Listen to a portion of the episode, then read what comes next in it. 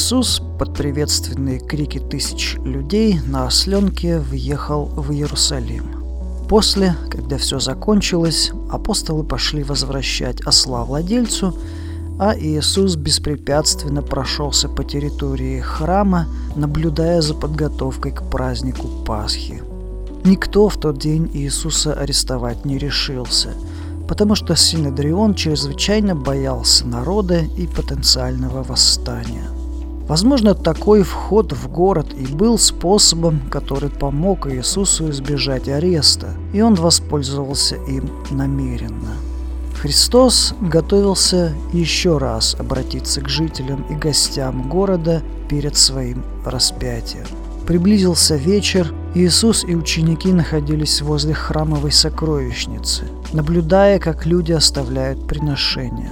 Богатые люди клали достаточно большие суммы денег. Наконец подошла плохо одетая и бедная вдова. Апостолы увидели, как она опустила в ящик две медные монеты. Иисус обратился к своим ученикам – эта бедная вдова положила больше всех, потому что все остальные положили от избытка мелочь в дар Богу. А эта бедная женщина, несмотря на нужду, положила все, что имела, даже свое пропитание.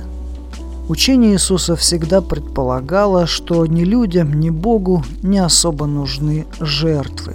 Главным секретом духовного роста является самопожертвование – Возможно, и не стоит впадать в крайности и даже голодать ради Бога, как эта вдова, однако в любом случае ее две мелкие медные монеты значили для Бога больше, чем золото богатых людей.